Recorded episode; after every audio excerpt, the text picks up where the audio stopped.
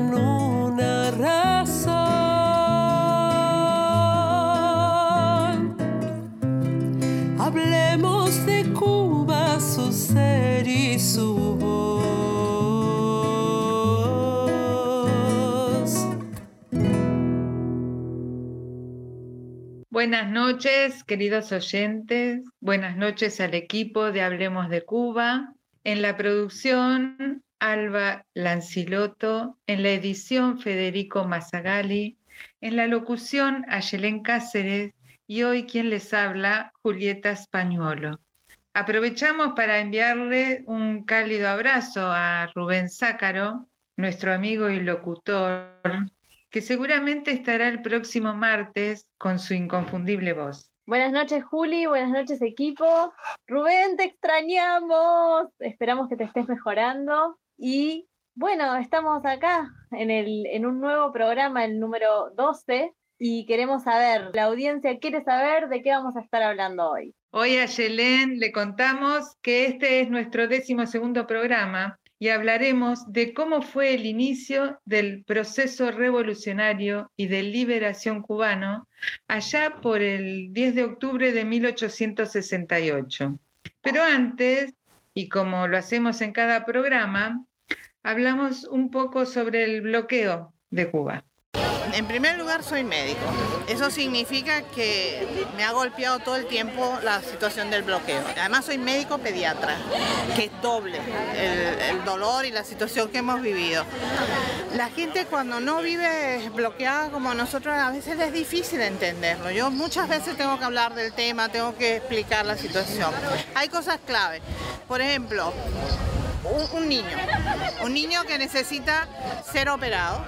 Y no tenemos los recursos para hacerlo, a pesar de que el país busca y a donde tiene que llegar llega, pero a veces no da, no es suficiente. Y un niño puede morir en este país a pesar de todo el servicio médico, a pesar de todo el amor que dedicamos, porque no tenemos con qué salvarle la vida.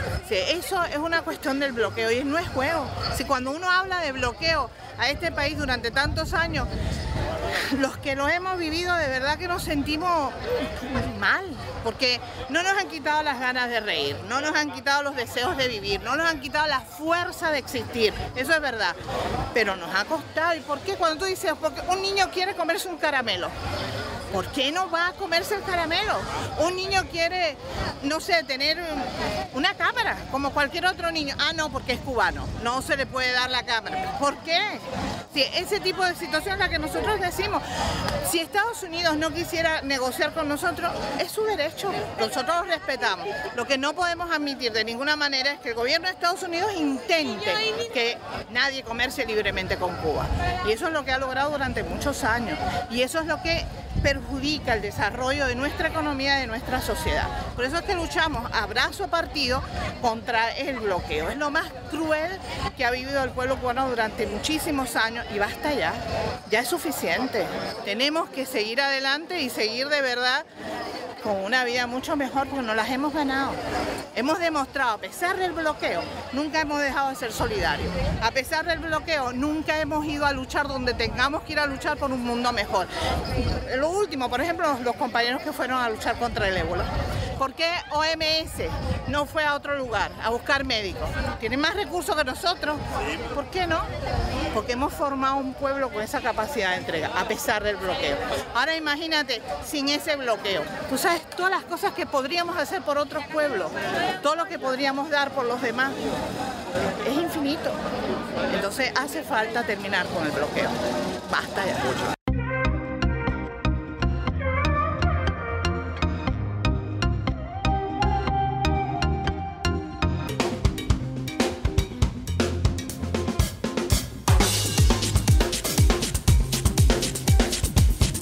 Tu retórica ya me aburrió. Yo no sé a qué masa le vas a mentir. Otra vez, mi pueblo que se unió te enfrenta y te dice que bloqueo no. Tratas de ponernos contra la pared. Te da rabia no podernos someter. Otra vez, mi fe te sorprendió y el mundo te grita que el bloqueo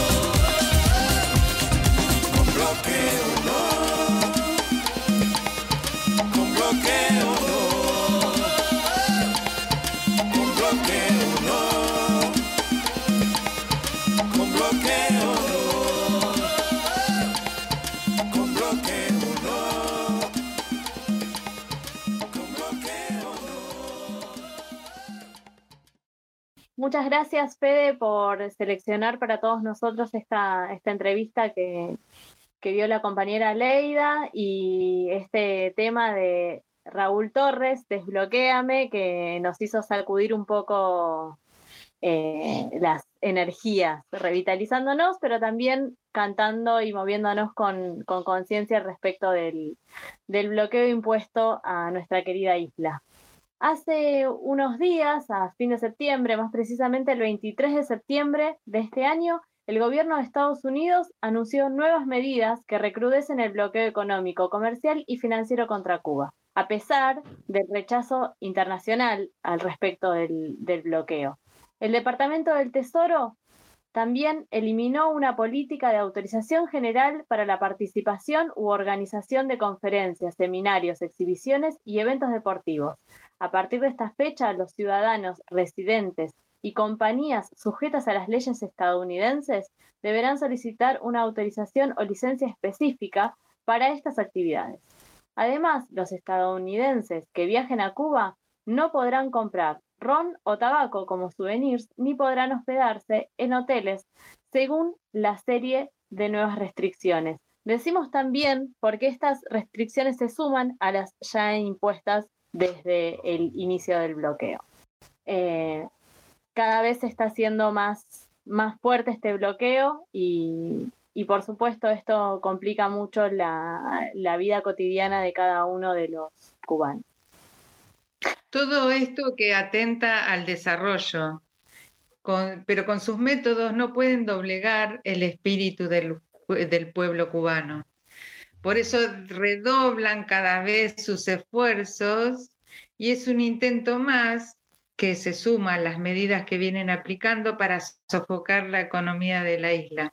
Por eso, no al bloqueo ya. Si les parece, compañeros, empezamos con el tema que, nos ocupa en el día de hoy. Hoy es martes 13, pero vamos a hablar, eh, vamos a irnos unos días atrás, al 10 de octubre, y nos vamos a ir unos cuantos años atrás, 152 años, para empezar a hablar sobre los inicios del proceso revolucionario, tomando el hecho del 10 de octubre de 1868 en Bayamo. Para eso invitamos a la compañera Magda que nos habla desde el oriente de Cuba, desde la provincia revolucionaria de Santiago de Cuba.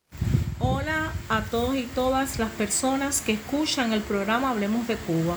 Mi nombre es Magda Mara Lasley Olivares, soy cubana, santiaguera, educadora popular y miembro de la red de educadores y educadoras populares que anima el Centro Memorial Martin Luther King Jr. en Cuba y que la hace tener presencia física en los distintos territorios del país.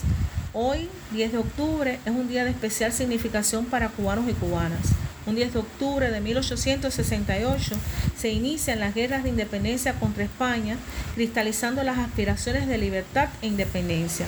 Las causas e inicios de la revolución están relacionados con que para la década de los años 60 del siglo XX, Cuba y Puerto Rico eran las dos únicas colonias que le quedaban a España en el continente americano. España aplicaba un sistema de explotación anticuada a las colonias y ella misma no se caracterizaba por un amplio desarrollo económico y social comparada con otros países capitalistas europeos. Imponía así a sus colonias excesivos impuestos, había una gran opresión política, había falta de libertad de expresión y un gran atraso social. La metrópoli decidió crear un nuevo impuesto que se empezaría a cobrar en 1867 de acuerdo a una junta celebrada en Madrid y esto fue un elemento importante para levantar los deseos independentistas de la parte oriental del país.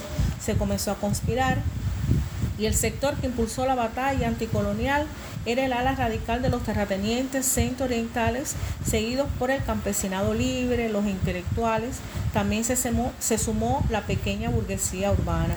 Entre estas personas se encontraba Carlos Manuel de Céspedes, quien era un joven abogado, un joven terrateniente, quien un 10 de octubre de 1868 eh, inicia un alzamiento en la finca La de Majagua, ubicada en la parte oriental del país. Es por eso que se conoce como el alzamiento de la de Majagua y en este momento también le da la libertad a sus esclavos. Así eh, comienzan años de lucha, de determinación, de unidad. Así continúan los deseos de independencia de los cubanos y se le da el inicio con este alzamiento a la emplea de la vía de la lucha armada para alcanzar la independencia. Comienza así la contienda conocida como la Guerra de los 10 años. Carlos Manuel de Céspedes tuvo la percepción de no dilatar el alzamiento y aprovechar también la difícil situación política que tenía la metrópoli, es decir, que tenía España. Manuel de Céspedes es conocido en Cuba como el padre de la patria, ya que decidió a favor de todo un pueblo cuando se le impuso decidir por la vida de su hijo a cambio de cesar la lucha. En este momento expresó que él era el padre de todos los cubanos y este acto es considerado como una de las páginas más eh, patrióticas de nuestra historia. sus restos mortales descansan en el cementerio Santa Ifigenia de Santiago de Cuba y de hecho están junto a los de Mariana, es decir, junto a los restos de Mariana Grajales, considerada la madre de la patria, encabezando así el sendero de los héroes, seguido por los restos mortales de José Martí, nuestro héroe nacional, y también de nuestro eterno comandante en jefe Fidel Castro Cruz.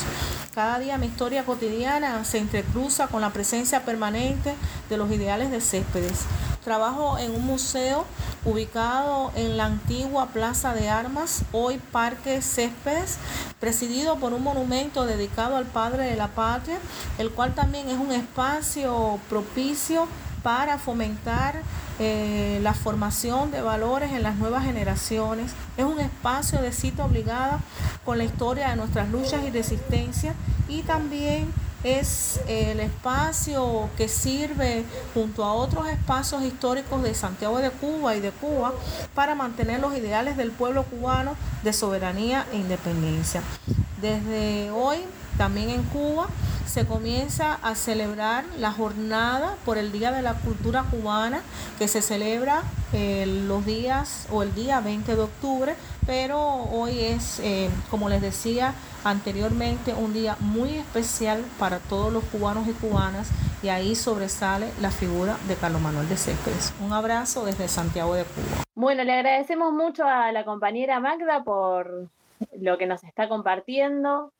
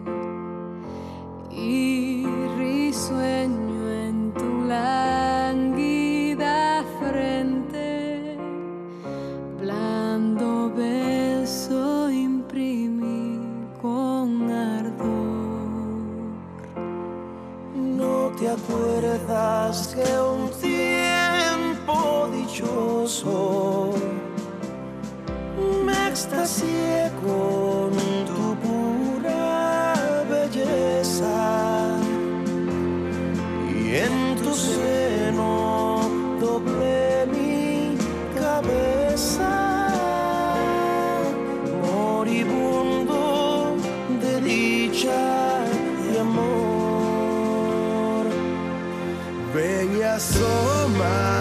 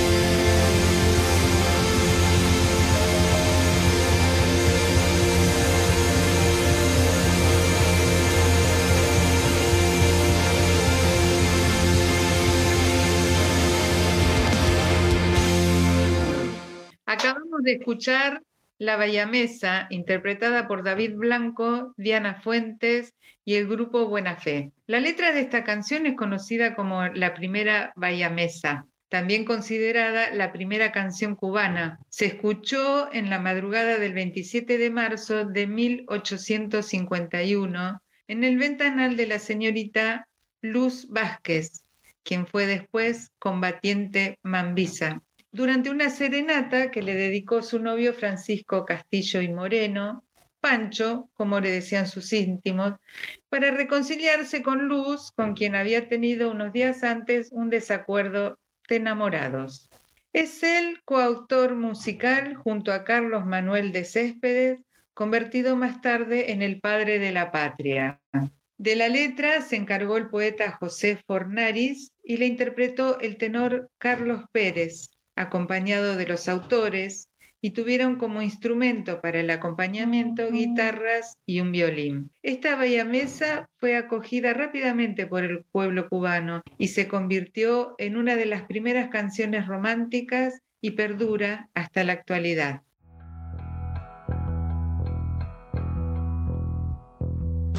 Radio Semilla, FM 106.5.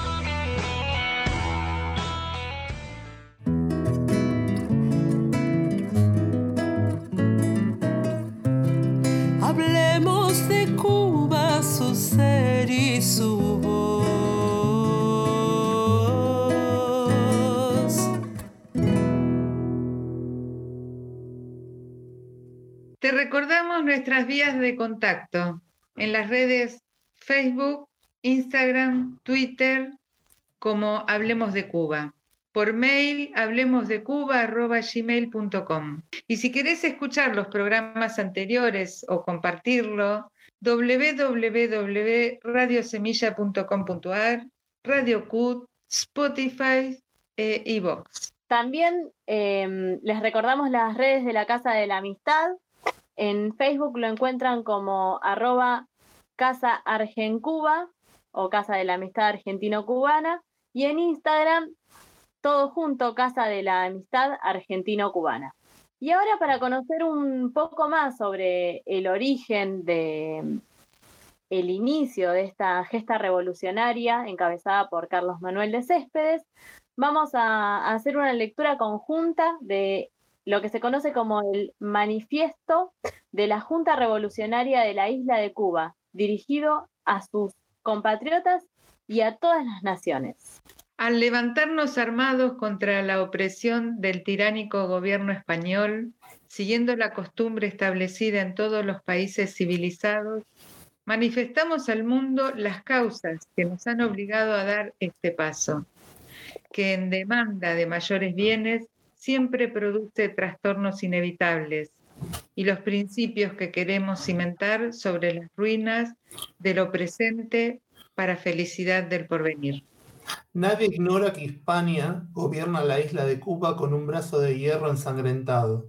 No solo no la deja seguridad de sus propiedades, arrojándose la facultad de imponerle, imponerle tributos y contribuciones a su antojo, sino que teniéndola privada de toda libertad política, civil y religiosa, sus desgraciados hijos se ven expulsados de su suelo a remotos climas o ejecutados sin forma de proceso, por comisiones militares establecidas en plena paz, con mengua de poder civil. La tiene privada del derecho de reunión como no sea bajo la presencia de un jefe militar.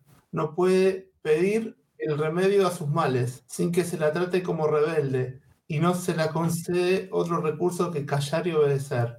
La plaga infinita de empleados hambrientos que de España nos inunda nos devora el producto de nuestros bienes y de nuestro trabajo, al amparo de la despótica autoridad que el gobierno español pone en sus manos y priva a nuestros mejores compatriotas de los empleos públicos, que requiere un buen gobierno, el arte de conocer cómo se dirigen los destinos de una nación, porque auxiliada del sistema restrictivo de enseñanza que adopta, desea España que seamos tan ignorantes que no conozcamos nuestros sagrados derechos y que si los conocemos no podamos reclamar su observancia en ningún terreno. Amada y considerada esta isla por todas las naciones que la rodean, que ninguna es enemiga suya, no necesita de un ejército ni de una marina permanente, que agotan con sus enormes gastos hasta las fuentes de la riqueza pública y privada, y que sin embargo España nos impone en nuestro territorio una fuerza armada que no lleva otro objetivo que hacernos doblar el cuello al yugo férreo que nos degrada. Nuestros valiosos productos, mirados con ojeriza por las repúblicas de los pueblos mercantiles extranjeros que provoca el sistema aduanero de España para cortarle su comercio, si bien se venden a grandes precios con los puertos de otras naciones, aquí, para el infeliz productor, no alcanzan siquiera para cubrir sus gastos. De modo que sin la feracidad de nuestros terrenos pereceríamos en la miseria. En suma, la isla de Cuba no puede prosperar porque la inmigración blanca, única que en la actualidad nos conviene, se ve alejada de nuestras playas por las innumerables trabas con que se la enreda y la prevención y la ojeriza con que se la mira. Así pues, los cubanos no pueden hablar, no pueden escribir, no pueden siquiera pensar y recibir con agasajo a los huéspedes que sus hermanos de otros puntos les envían.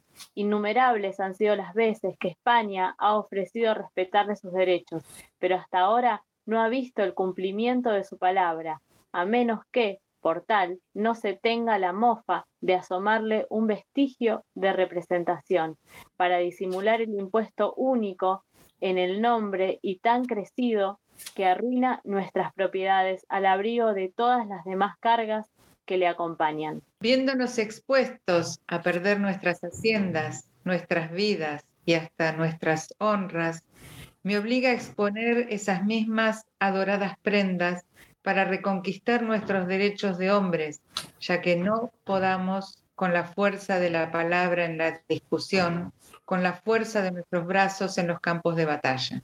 Cuando un pueblo llega al extremo de degradación y miseria en que nosotros nos vemos, Nadie puede reprobarle que eche mano a las armas para salir de un estado tan lleno de oprobio. El ejemplo de, de las más grandes naciones autoriza este último recurso. La isla de Cuba no puede estar privada de los derechos que gozan otros pueblos y no puede consentir que se diga que no sabe más que sufrir. A los demás pueblos civilizados toca interponer su influencia para sacarle las garras de un bárbaro opresor a un pueblo inocente ilustrado, sensible y generoso. A ellos apelamos y al Dios de nuestra conciencia con la mano puesta sobre el corazón. No nos extravían rencores, no nos halagan ambiciones, solo queremos ser libres e iguales, como hizo el Creador con todos los hombres.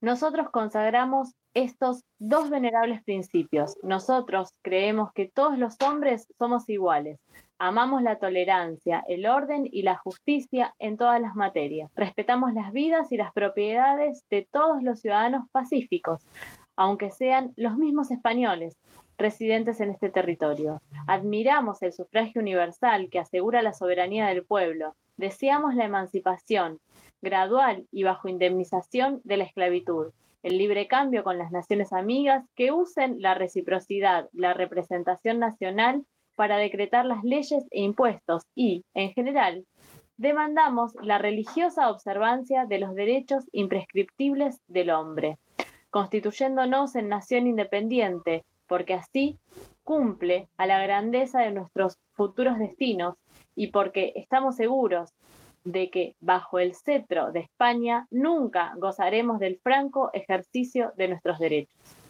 En vista de nuestra moderación, de nuestra miseria y de la razón que nos asiste, ¿qué pecho noble habrá que no lata con el deseo que obtengamos el objeto sacrosanto que nos proponemos?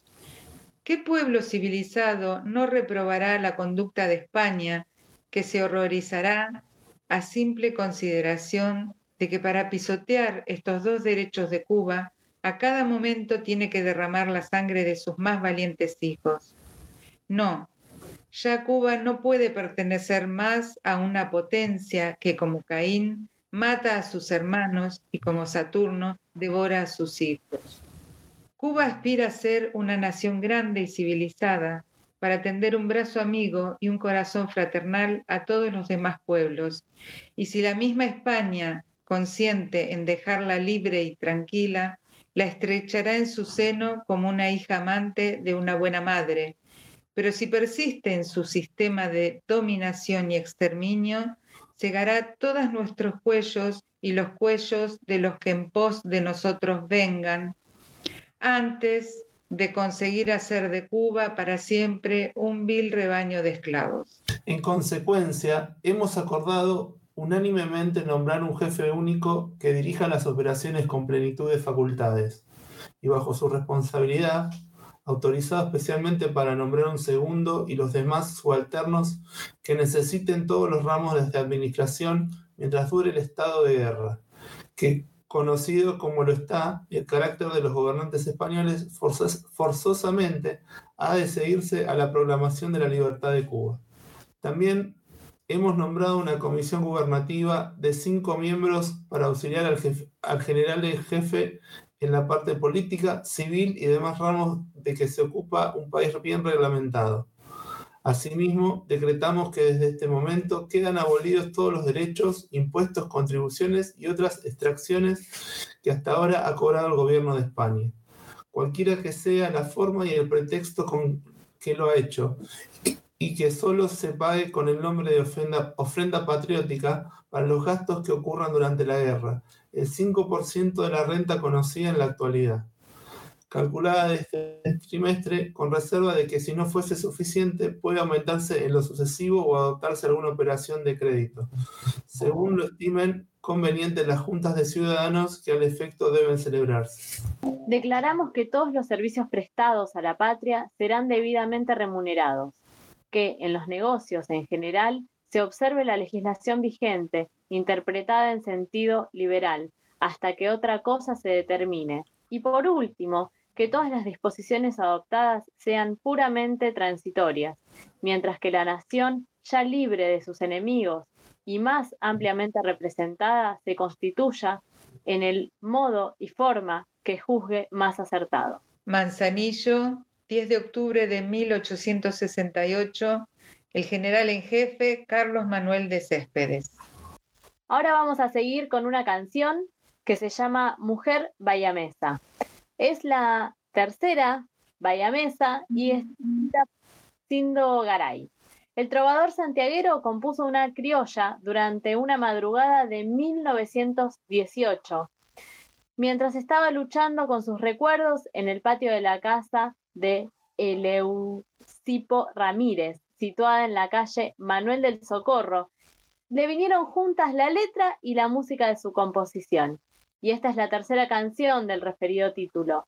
No se nombra la Bayamesa, sino Mujer Bayamesa, y la vamos a escuchar interpretada por Heidi Igualada y Trébol de Ciudad. Vamos con ella.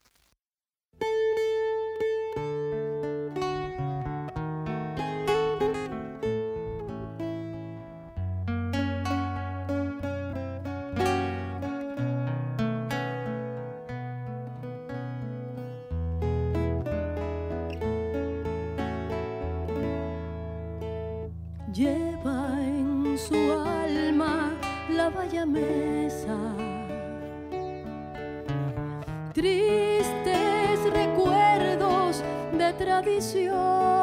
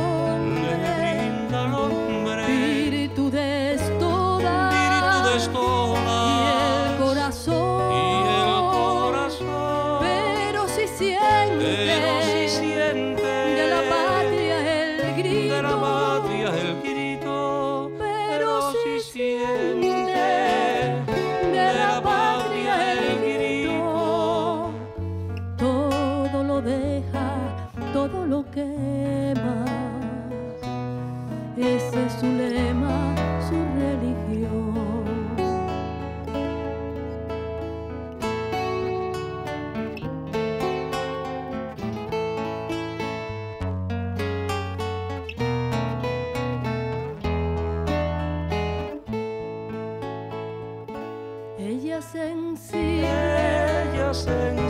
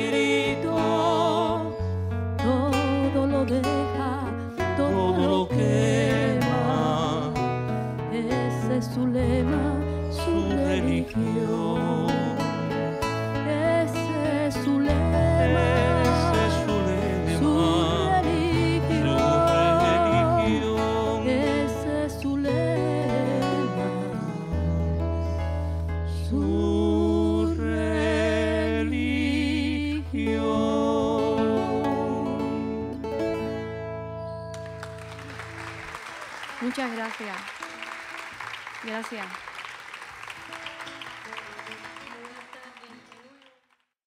Ahora nos acercamos más a nuestra geografía y les compartimos que ayer, lunes 12 de octubre, se dio inicio a la formación del pensamiento martiano a cargo de Ana María Ram.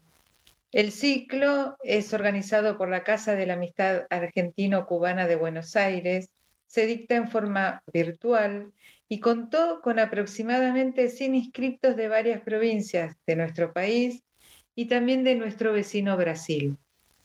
¿Se acuerdan que Magda nos mencionó que el 10 de octubre también inició la jornada por la cultura cubana? Esto es porque el 20 de octubre es el Día de la Cultura Cubana. Y en nuestro país también se celebra esta, esta fecha. Por eso les queremos compartir que, bueno, el sábado estuvo la inauguración con una exposición que se llama Patria, y ya en, en, nuestras redes les compartimos el videíto para que ustedes puedan, puedan verlo. Hoy fue una, sucedió una proyección de una obra de teatro que se llama Hierro, de Carlos Telón, a las 6 de la tarde. El 15 de octubre a las 6 de la tarde va a estar la proyección de la película Cuba Libre, del realizador cubano Jorge Luis Sánchez. Y el 20 de octubre a las 6 de la tarde va a estar la presentación del libro A quien pueda interesar, del intelectual cubano Roberto Fernández Retamar, En esta presentación va a estar Lady Fernández de Juan, que es escritora, es hija del poeta Roberto Retamar. Luisa Valenzuela es escritora y Sergio Marelli, que es periodista. Durante todos estos días, o sea, del 10 al 20 de octubre, está la publicación diaria de videoclips y musicales cubanos y de la miniserie Títeres del Mundo de Rubén Darío Salazar, del Teatro de las Estaciones. Toda esta información la van a poder encontrar en el Facebook de la Embajada de Cuba en Argentina, que es Emba Cuba Argentina, en el Twitter Emba Cuba ARG, ARG, en el Instagram Emba Cuba Argentina y también en internet en compartir.cultura.gov.ar. Todo esto también se hace de manera conjunta con el Ministerio de Cultura de nuestro país. Aye, ¿qué te parece si escuchamos a Lili Perna? Soy Lili Perna de la ciudad de Córdoba, integrante del MAS Cuba y de la Comisión de Brigadas. Eh, la tarea que realizamos aquí en Córdoba, esta comisión, es la de difundir y organizar en en nuestra provincia las dos brigadas anuales que prepara el ICAP. El ICAP es el Instituto Cubano de Amistad con los Pueblos.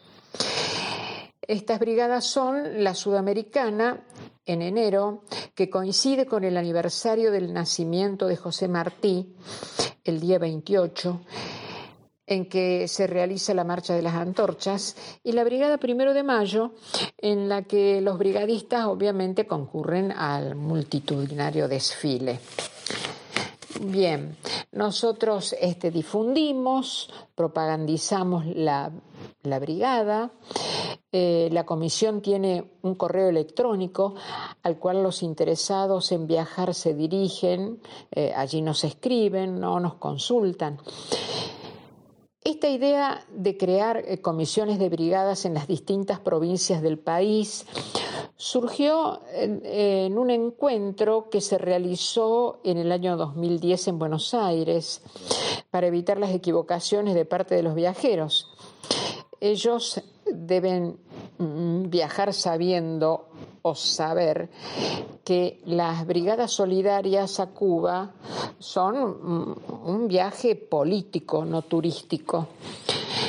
Eh, desde el ICAP nos envían la convocatoria y el programa.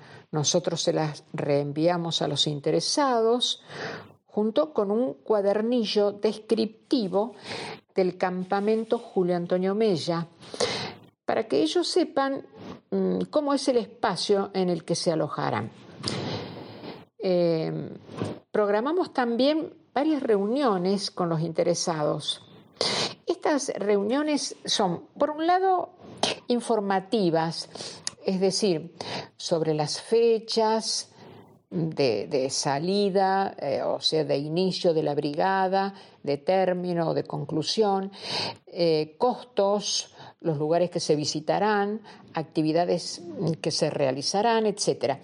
Pero también son reuniones formativas porque conversamos sobre la historia de Cuba, comenzando por las guerras de independencia. Es decir, justo comenzamos por esta fecha a la cual aludirán hoy ustedes, el 10 de octubre de 1968. Es muy importante para entender la revolución cubana comenzar por ese hecho histórico, ese momento en que Carlos Manuel de Céspedes propició ese primer grito de independencia. Hablamos también, desde luego, del apóstol José Martí, de la temprana aparición de Estados Unidos, de la base naval Guantánamo, de las dictaduras, del asalto al cuartel Moncada, la revolución, el tema del bloqueo, el terrorismo que sufrió la isla y el caso de los cinco antiterroristas, todas sus luchas este, a nivel mundial para lograr su liberación. Eh, tenemos la convicción de que se disfruta más la brigada se va con algunos conocimientos eh, para poder completar allá la información sobre la realidad cubana, eh, em, ya sea política, económica, mm, la realidad cultural, social, etc. Eh, a las inscripciones a las brigadas las recepta el ICAP a través de las comisiones. Nosotros enviamos todos los datos del brigadista, con su número de vuelo, la empresa. Muchas gracias Lili por compartirnos el trabajo que vienen haciendo desde hace tantos años con las brigadas desde la provincia de Córdoba. Y ahora vamos a invitar a Leonardo Hugo Vaz, que nos va a traer en esta oportunidad el pensamiento martiano con relación a el padre de la patria, Carlos Manuel de Céspedes, a uno de los padres de la patria. El extraño puede escribir estos nombres sin temblar, o el pedante, o el ambicioso. El buen cubano no. De Céspedes el ímpetu, y de Agramonte la virtud. El uno es como el volcán que viene, tremendo e imperfecto, de las entrañas de la tierra, y el otro es como el espacio azul que lo corona de Céspedes el arrebato y de Agramonte la purificación. El uno desafía con autoridad como de rey y con fuerza como de la luz el otro vence. Vendrá la historia con sus pasiones y justicias, y cuando los haya mordido y recortado a su sabor, aún quedará en el arranque del uno y en la dignidad del otro asunto para la epopeya. Las palabras pomposas son innecesarias para hablar de los hombres sublimes. Otros hagan, en otra ocasión, la cuenta de los yerros, que nunca será tanta como la de las grandezas.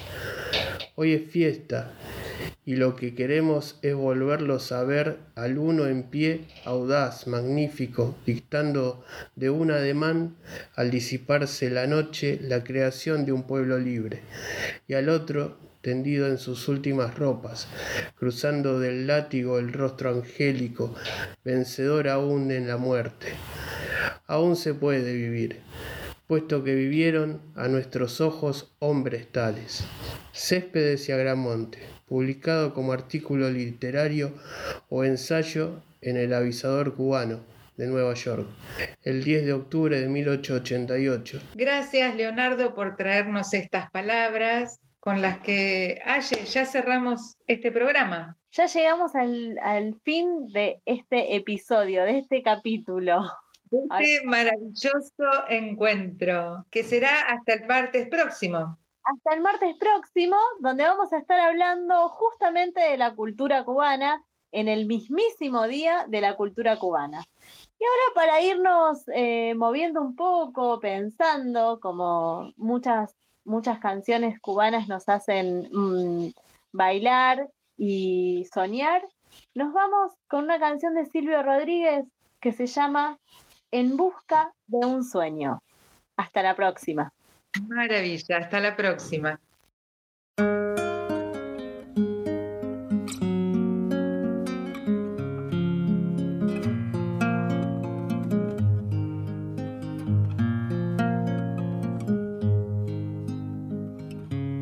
En busca de un sueño se acerca este joven. En busca de un sueño van generaciones. En busca de un sueño hermoso y rebelde. En busca de un sueño que gana y que pierde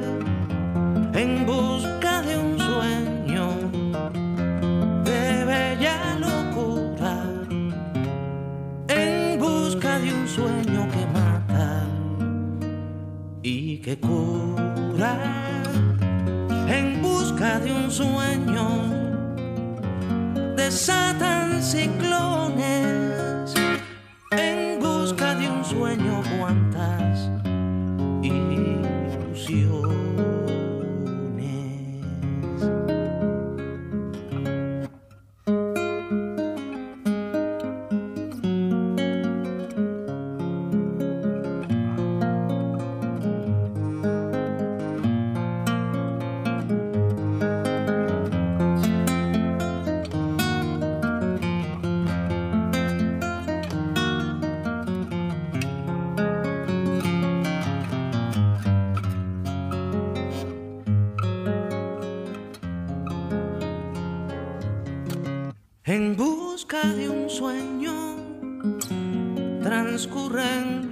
ríos. En busca de un sueño se salta al vacío. En busca de un sueño abraza el amante. En busca de un sueño simula el tunante en busca de un sueño,